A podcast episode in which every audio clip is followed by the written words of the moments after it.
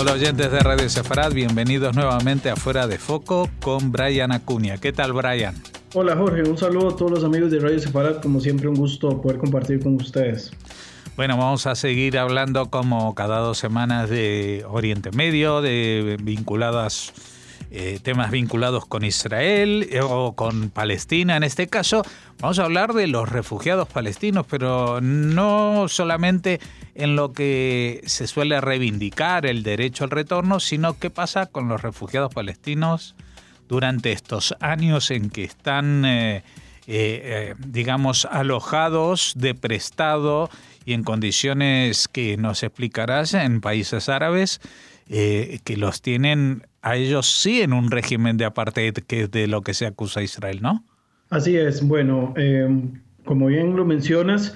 hoy quise dedicar la columna, a pesar de que hay muchos temas de los cuales podríamos estar hablando, quise dedicar la columna eh, al tema de los refugiados palestinos, principalmente porque es uno de esos paradigmas y de temas que se deben de resolver en algún momento para poder llegar a una mm, eventual paz con Israel, ¿verdad? Que, bueno, la, tenemos todavía muy lejana y no se ha podido negociar, pero uno de los elementos que siempre se menciona y que siempre se discute es el tema del retorno de los refugiados palestinos a, a los territorios, ¿verdad? Bueno, ahí entramos de nuevo en el dilema de hacia qué territorios quieren regresar los refugiados palestinos, pero no es esa la centralidad del tema, sino directamente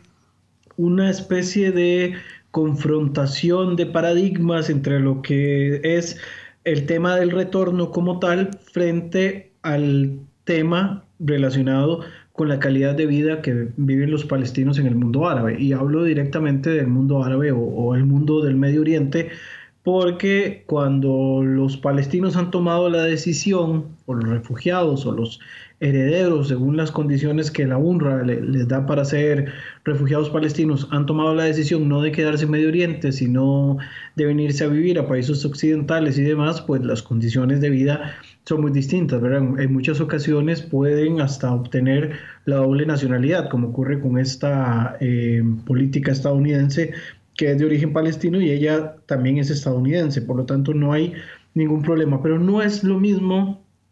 eh, la situación en el mundo árabe o en el mundo eh, pues cercano al Estado de Israel y a los territorios, ¿verdad? Es una condición bastante eh, distinta y, en ocasiones bastante agraviante para la población en, general. un informe del canal árabe Al Jazeera, el canal catarí, ¿verdad? Que fue publicado en el año 2017, en diciembre para ser más exacto, dejó en claro la situación muy terrible que viven los palestinos que están en los campos de refugiados a lo largo de todo, de todo el Líbano. Ah, demuestra en, el, en este rotativo el poco interés que ha existido en resolver uno de los temas pues tan delicados que es el, conflicto árabe-israelí, ¿verdad? Que, que, tiene que ver con la población árabe palestina que salió de los territorios durante los conflictos armados, principalmente después de la guerra de 1948 y los cuales han quedado, como lo he mencionado en otras oportunidades, en una condición técnicamente de orfandad, ¿verdad? Sin que el tema se haya podido abordar de una forma que podamos decir que sea íntegra, sino que ha dejado una serie de vacíos operativos y demás, eh, que lo que ha hecho simplemente ha sido institucionalizar la condición de los refugiados palestinos, ¿verdad? A través de una eh, entidad burocrática altamente criticada desde, muchos aspectos y que ha sido cuestionada también en, una interminable serie de oportunidades como es la UNRWA, ¿verdad? que es el, la Agencia de las Naciones Unidas para los Refugiados propiamente palestinos y que ha perdido mucha fuerza en los últimos años, principalmente por el desfinanciamiento que ha sufrido por parte de los Estados Unidos y otros países, ¿verdad?, que ya no quieren patrocinarlos principalmente por el discurso, ¿verdad?, que tienen muy asociado con el tema del odio y pues obviamente también asociado a que se ha politizado más de la cuenta, ¿verdad? En algunas ocasiones eh, por la participación que hay activa de, miembros de facciones palestinas dentro de las actividades de la UNRWA, esto también le ha restado un poco de eh, credibilidad para la función para la cual fue creada, ¿verdad? Entonces, en el caso de, del Líbano propiamente, con los refugiados, que también ellos reciben ayuda de la UNRWA y que según los últimos informes reciben menos ayuda de la que reciben en la actualidad, por ejemplo, refugiados eh, sirios, que también son otro gran número de refugiados que, que, se han ocasionado en el Medio Oriente en los últimos años y que reciben un subsidio un poco más alto, los refugiados palestinos no solamente reciben ahora menos dinero canalizado a través de la UNRWA, que además tiene que pagar sus propios gastos, ¿verdad?, operativos y demás. Entonces lo que queda para las poblaciones es muy poco dinero y lo que se está destinando a los refugiados palestinos es, una cantidad eh, pues insignificante realmente por mes. En el caso muy puntual en este, de esto de los refugiados palestinos, Al Jazeera deja en claro un tema que ha sido un secreto a voces, y es que los residentes palestinos, principalmente en el sur del Líbano, son tratados como ciudadanos de segunda y de tercera clase, ¿verdad? Tienen prohibido, por ejemplo, trabajar en la mayoría de los campos eh, en los cuales se pueda eh, desarrollar, ¿verdad? También tienen prohibición para poseer propiedades por cuanto no son ciudadanos eh, libaneses y se les obliga también a vivir en campamentos que en muchas ocasiones están destruidos o que no tienen las condiciones óptimas y por otro lado también se les prohíbe la educación formal. Entonces también hay mucho refugiado que vive en una condición bastante lamentable, sin tener, digamos, una esperanza de vida y que esto lo que finalmente ocasiona es que terminen tomando rutas alternativas, algunas no muy agradables, ¿verdad? Eh, en el año 2016,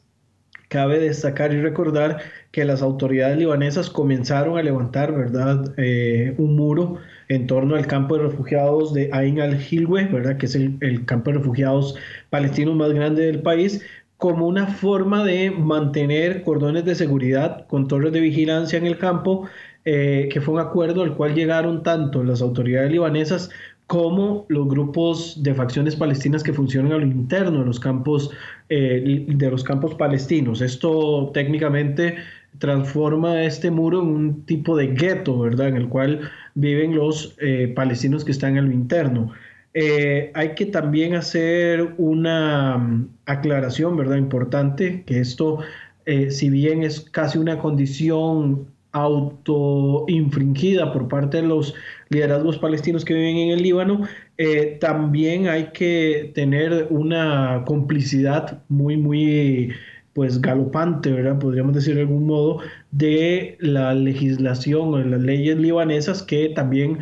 restringen a los palestinos poder tener un poco más de condiciones adecuadas. También eh, esto va muy de la mano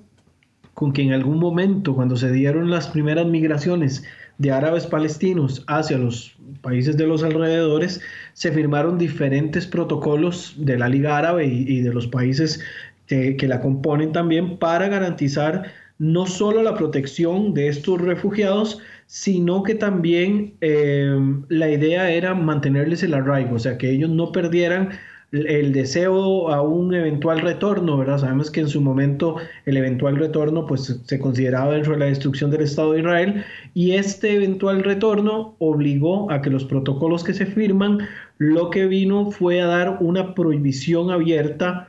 para eh, no permitir que tengan una doble nacionalidad o que tengan ciudadanía del país que los acoge, ¿verdad? Eh, de hecho, que durante el año 1965 la Liga Árabe pactó lo que se llama el Protocolo de Casablanca, donde se estipulaba que los países árabes que eh, tomaban refugiados palestinos, que los, acogían, tenían que garantizar que la población tuviera algunos derechos de ciudadanía, como acceso al empleo, residencia y alguna libertad de movimiento, ¿verdad? También con, pases especiales, que es lo que les dan en algunos casos, ¿verdad? Cuando salen de los campos de refugiados, como además eh, tenían que ayudar a preservar la identidad árabe palestina, ¿verdad? Eh, conservándoles esa condición, ese estatus de refugiados para que no perdieran, digamos, el, el, eh, el arraigo, para que no se fueran a desnaturalizar. De hecho, que una de las eh, explicaciones que dan las autoridades libanesas en algunos casos es que ellos no le dan nacionalidad a los árabes palestinos porque después no van a querer regresarse a los territorios de los cuales salieron, ¿verdad? Aunque es importante mencionar que a diferencia de Jordania, Kuwait y otros países que eh, firmaron este protocolo de Casablanca, el Líbano no es un país de los que ratifican eh, la normativa, pero por una cuestión interna, como mencionaba inicialmente, eh, ellos no, digamos, no le permiten a los ciudadanos palestinos tener también este, la posibilidad de tener la nacionalidad libanesa al mismo tiempo que las posibilidades de tener un salvoconducto para eventualmente retornar a un Estado palestino, ¿verdad? Eh, más bien esto lo que ha llevado es a que los palestinos sufran una serie de pues privaciones, ¿verdad? Que al final de cuentas los hace perder la esperanza en general y los va empujando poco a poco a tener falta, digamos, de, esa, de ese futuro claro y por el contrario, lo que termina convirtiéndose es en caldo de cultivo para que hayan asociaciones, facciones paramilitares palestinas o grupos como el Hezbollah que eh, los terminen involucrando en el crimen organizado. Esto directamente asociado con el Líbano. Y me hace acordar de una película que salió libanesa, también una producción libanesa francesa, que creo que mencioné en alguna otra columna, que se llama El Insulto, donde uno de los personajes en algún momento, el que hace de palestino, reclama y dice que los palestinos se han convertido en los negros del mundo árabe, ¿verdad? Haciendo alusión de que a los árabes en realidad a los palestinos no les importa, sino que los ponen como una especie de moneda de cambio para el conflicto y para mantener eh, este paradigma abierto, algo que se ha ido cambiando y que obviamente hemos este, visto nuevas consideraciones, lo cual ha choqueado directamente a un liderazgo palestino que está acostumbrado a verse ellos como moneda de cambio y que en transferencia de esa moneda, lo que se les da son una serie de beneficios económicos y demás para mantener ya sea abierta la lucha armada o mantener eh, cúpulas gubernamentales altamente corruptas, ¿verdad? que son las que se acusan tanto a la Autoridad Nacional Palestina como en la actualidad también se acusan algunas cúpulas del Hamas de estar actuando de esa manera. Jorge, no sé si quieres hacer alguna acotación antes de la segunda parte. No, simplemente decir que tú habías mencionado este, este protocolo de Casablanca en el año 65, pero el, el, éxodo, digamos, de los refugiados palestinos se produjo en el 48. Y en esos 17 eh, años que medían entre las dos fechas, hubo palestinos, había un proceso de eh, dar ciudadanía a los palestinos. Eh, y creo que, por ejemplo, en ese tiempo es cuando el propio Mahmoud Abbas recibe la ciudadanía jordana. Es decir, ese, ese proceso se estaba dando de forma natural de integración en las sociedades en las que vivían, porque también mencionabas tú qué es lo que pasa en Occidente, ¿no? Aquí en España hay palestinos, en Chile hay palestinos, en todos los países hay palestinos que al no ser, al no acudir a campos de refugiados reciben la ciudadanía. Eh, sí, y es, es, interesante porque, eh, como bien mencionas, el protocolo de Casablanca es del año 65, que es posterior a la creación de la OLP. Por lo tanto, es el, con el arranque de la OLP que se empieza a, a desnaturalizar la posibilidad de que estas agrupaciones puedan obtener la doble nacionalidad, pero que como bien mencionaste, el caso de Jordania, que es el otro que voy a mencionar ahora en, un momento, ellos cuando se anexan los territorios de Cisjordania, bueno, la actual Cisjordania, que es Judea y Samaria, eh, ellos les dan eh, pasaportes transjordanos a todos los ciudadanos que viven de ese lado. Bueno, pues sigue con ese tema. ok, gracias. Eh, en el caso de Jordania, que de hecho me sirvió mucho el, impulso para poder hablar de estos, los jordanos sí ratifican en algún momento el protocolo de Casablanca. Con este ellos logran mantener, en cierto modo, ellos son los que tienen la mayoría de los denominados refugiados palestinos que hay, ¿verdad? Son, eh, viven en, en Jordania en la actualidad y son interesantemente también más de la mitad de la población jordana. Bueno, también hay que históricamente las migraciones, eh, cuando se empiezan a sentar las bases antes de, darse el plan de partición, Hay mucha de la migración que viene de esos territorios, ¿verdad? Que posteriormente se convierten en el reino eh, Hachemita de Jordania, ¿verdad? O la Transjordania en algún momento. Y lo que hacen ellos es que pese a tener una población tan grande de origen palestino, eh, impulsa al, gobierno a crear una serie de normas que lo que van a hacer es intentar que ellos no pierdan el arraigo con los territorios, ¿verdad? Que en algún momento eh, en algún momento ellos vivieron, sino que, que mantengan esa eh, posición de querer regresar y al mismo tiempo pues conservarlos dentro del territorio todo el, periodo que, sea necesario, ¿verdad? Eh, hay algunas regiones, ¿verdad? Como el caso de Cisjordania, como lo había mencionado, que en algún momento fueron parte de Transjordania por una anexión que si bien fue reconocida solo por dos países, pues en algún momento hasta pasaportes les habían dado algo que posteriormente se viene a, a desarraigar, ¿verdad? Principalmente luego de la guerra de los seis días, ¿verdad? El año 67 y, ni qué decir después del año 1988, que es cuando Jordania decide renunciar a todos estos territorios y ya hay, digamos, una eh, creación de una mentalidad más de independencia o, de intentar crear un Estado para los palestinos, aunque en ese momento no habían posibilidades por ningún modo, puesto que todos los territorios eh, estaban bajo administración israelí. Bueno, y esto empieza a cambiar ya hasta que se hace la conferencia Madrid del 91 y con mucho más eh, fuerza los eh, acuerdos de Oslo que, bueno, no se terminan de ejecutar con todas las condiciones adecuadas, ¿verdad? En Jordania viven, bueno, casi con los mismos derechos, exceptuando los de ciudadanía, por lo que no están garantizados todos los servicios que brinda el Estado. Además, hay más de hay cerca de medio millón de refugiados que viven en campos, incluyendo un campo que tiene una particularidad, que es el campo de Jerash, que eh, se llama el campo de Gaza también, que está compuesto principalmente por refugiados provenientes de este territorio. Y estos son refugiados que llegan con mucha más eh, fuerza, mucho más volumen después de la guerra de los seis días. Eh, estos viven en este territorio y han acusado en muchas ocasiones al régimen jordano de no garantizarles libertades y no darles servicios. Y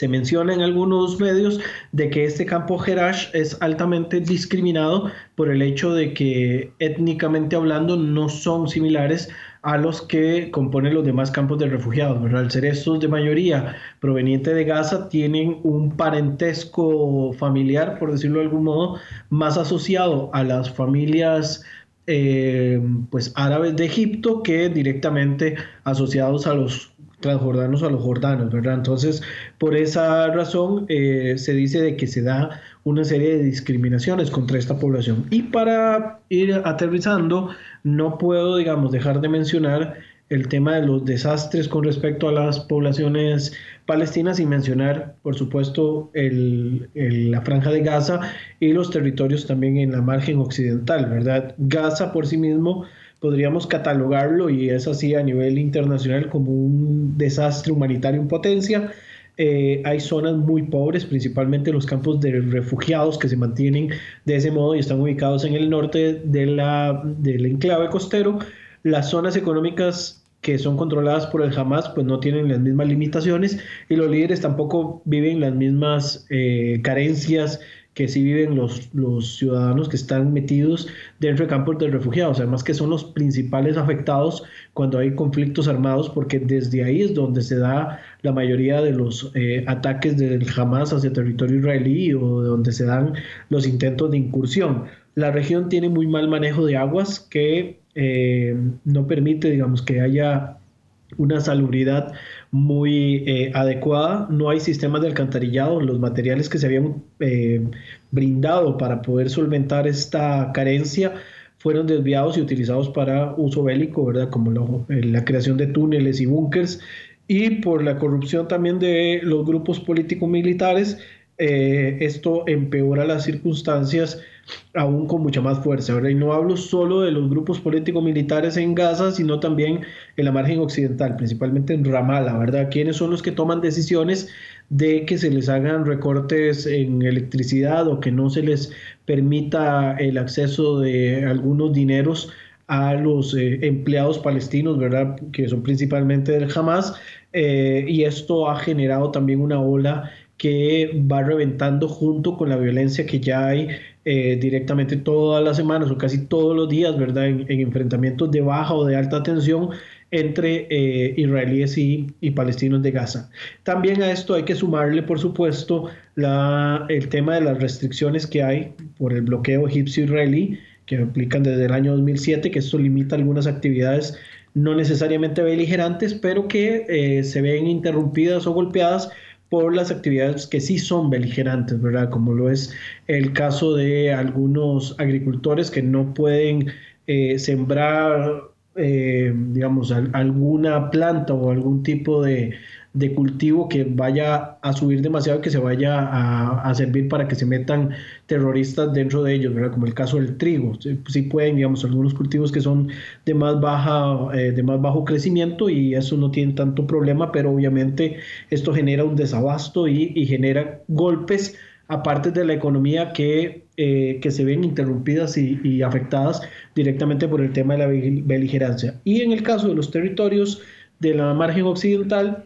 hay menos problemas que los mencionados anteriormente, ¿verdad? Son quizás problemas más que todo de un tema de movilidad de acceso, además obviamente del debate sobre el crecimiento natural o no de las de los, eh, de los asentamientos, ¿verdad? Que esto también va a generar un, un, problema no solo de carácter internacional, moralmente hacia el Estado de Israel, sino que también le suma, digamos, enfrentamientos por temas eh, de prohibiciones laborales o de acceso para que los palestinos puedan, eh, digamos, ejecutar algunos trabajos o conseguir algunos trabajos, además de la movilidad, ¿verdad? Que se ve un poco, pues, eh, coartada y demás. Y a esto se suma por supuesto, la beligerancia o el reclutamiento terrorista que va a afectar sí o sí a las poblaciones palestinas. Entonces, para ya ponerle la guindilla al pastel, podríamos decir de que Israel sin duda, ¿verdad?, tiene un tema eh, que resolver con Gaza, ya lo he mencionado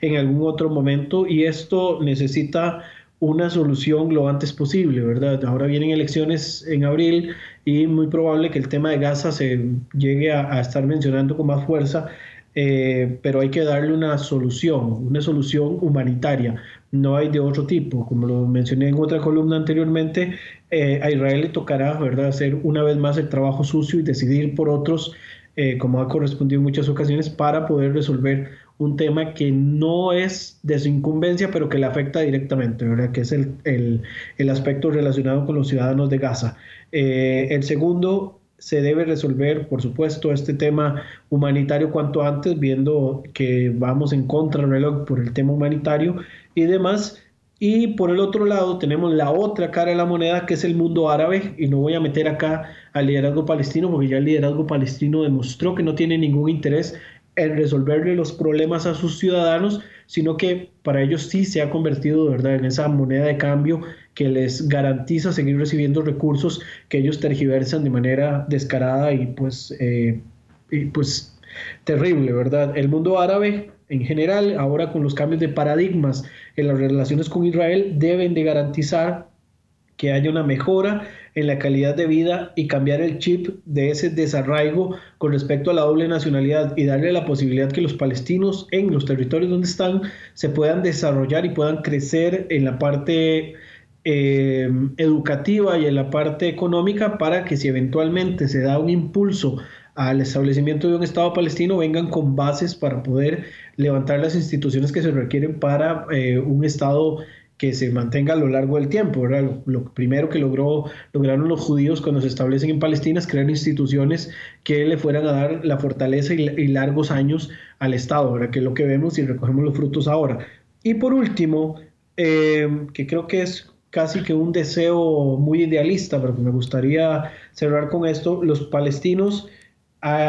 se les debe garantizar o se les debe dar la posibilidad de que vuelvan a tener esperanza, porque lo primero que se le ha robado a la población palestina es la esperanza y de esta forma se han reclutado en grupos eh, beligerantes y, peligrosos. Eh, de esta forma, devolviéndole un poco la esperanza a las poblaciones, no hablo de los liderazgos porque ya dije que estos no tienen interés, pero volviéndole la esperanza a las poblaciones, tanto los que viven en los territorios eh, administrados o los que tienen control los liderazgos palestinos o los que están en otros países árabes, eh,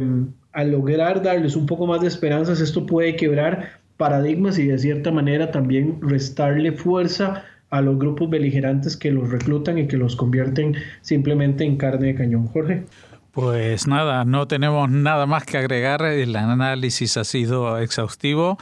y volveremos a comunicarnos dentro de dos semanas para seguir hablando de estos temas que están fuera del foco de los medios de comunicación, pero que son el meollo de la cuestión en muchos casos. Muchas gracias por habernos atendido, Brian Acuña. Hasta la próxima. Muchísimas gracias y seguimos en contacto.